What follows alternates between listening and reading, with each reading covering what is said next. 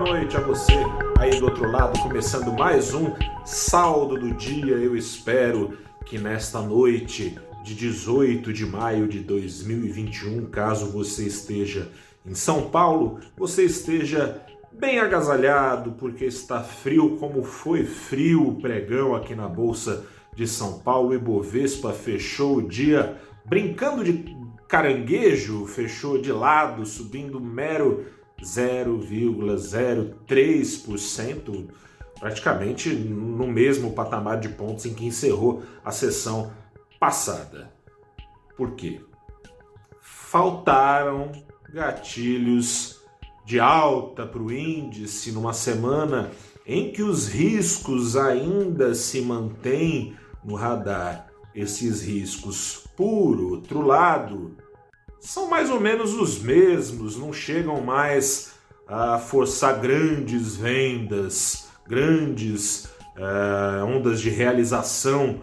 de lucros. Investidores, então, sem muito ânimo para ir para frente, sem muita uh, cautela também que o fosse uh, suficientemente para trás, o Ibovespa fechando de lado ficou o dia todo ali oscilando perto da estabilidade, a deriva, né? entre seus pesos e contrapesos mais relevantes, fecharam para cima, não muito para cima, os 17% de fatia do Ibovespa ocupados pelo time do minério, vale para cima, siderúrgicas para cima, especialmente a ação da CSN depois da notícia de que vai ter outro IPO, outra estreia na bolsa de uma de suas divisões. No final do ano passado foi a CSN Mineração, vai vir agora a CSN Cimentos para estrear na bolsa de valores aqui de São Paulo. O time dos bancões também com não muita força, também com 17% de carteira teórica ocupados subiram também.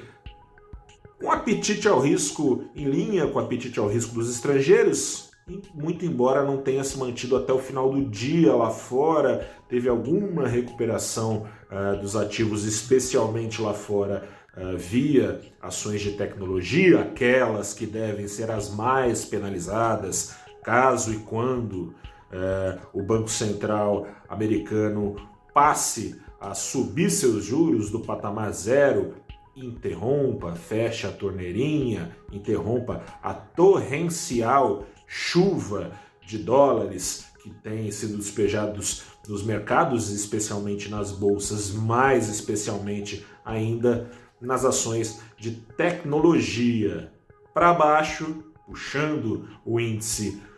para o zero a zero, especialmente pesou outra gigante na carteira, o contrapeso foi dado pelas ações da Petrobras. Petrobras que encontrou espaço para a realização das altas que tem enfrentado no mês de maio, recuperando parte das perdas acumuladas por força dos riscos políticos agindo sobre a empresa e sobre a decisão dos investidores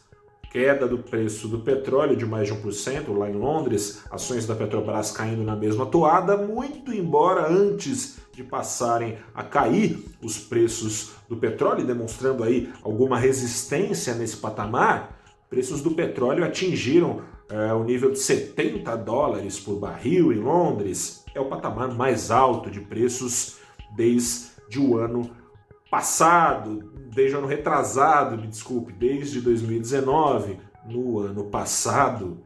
se eu te contasse que isso aconteceria, voltaria para esse patamar, você não confiaria muito, afinal de contas, preços do petróleo que chegaram a atingir patamares negativos. Mas vamos falar desses riscos um pouco. Tem esse risco interno e externo de inflação um pouco mais alta do que se pensava lá nos Estados Unidos. Isso, porventura, podendo ou não, vamos ver, fazer o Fed, o Banco Central Americano, mudar de ideia com um plano que segue oficialmente sendo enfatizado. O plano de manter estímulos praticados já desde março do ano passado até idos de 2023. Estímulo esse, como eu disse, os juros zeros injeções monetárias. Amanhã, cautela ainda hoje, amanhã, talvez, quem sabe, a depender do que estiver lá escrito na ata do Fed, da última reunião de política monetária do Banco Central Americano,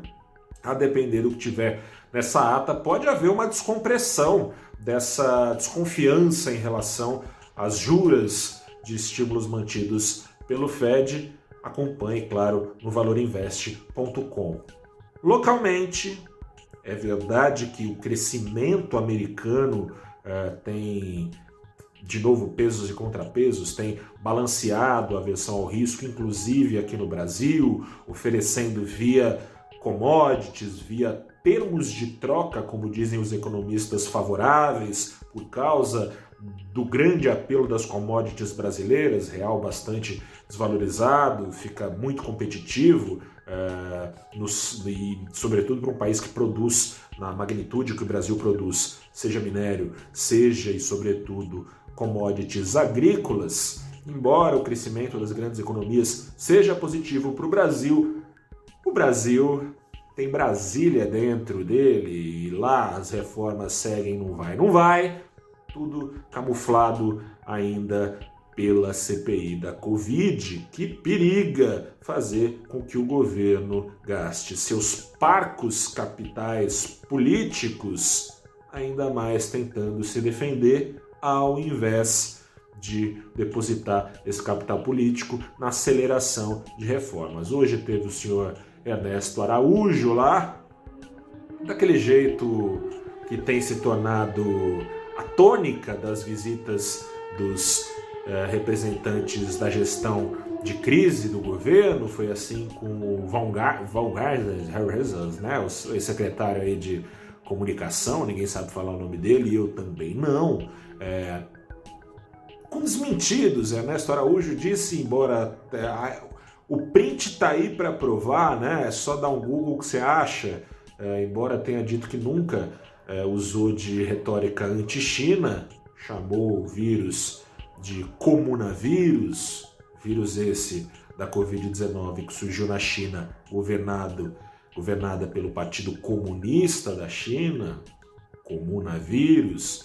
Ele negou que tenha falado uh, em, comuna, em, contra a China, ele jogou a batata quente para os outros. Teve então aquele velho comigo não morreu agindo lá na CPI. Isso tudo com ele jogando a bomba para o colo do Pazuello, que fala é, amanhã, ou não, né? Se ele usar o artifício que conseguiu de ficar calado, não fala nada, né? É, na CPI, jogou, jogou a bomba para o colo do presidente, falando que não falou de carta, porque presumia que, afinal, ele é o presidente, que ele soubesse da carta que a Pfizer tinha enviado com propostas e coisa e tal. Isso tudo tende a deixar ainda mais incerto o cenário, ainda mais considerando as falas é, do presidente recentemente, deixando de lado ainda mais do que veio deixando ao longo desse, desses anos no topo das prioridades, é, deixando de lado reformas e tentando se segurar, tentando responder à altura das pesquisas que o mostram em desvantagem na corrida presidencial do ano passado, super antecipada, enfim. Ainda assim, o dólar caiu por aqui, o dólar caiu 0,23%, fechou aos R$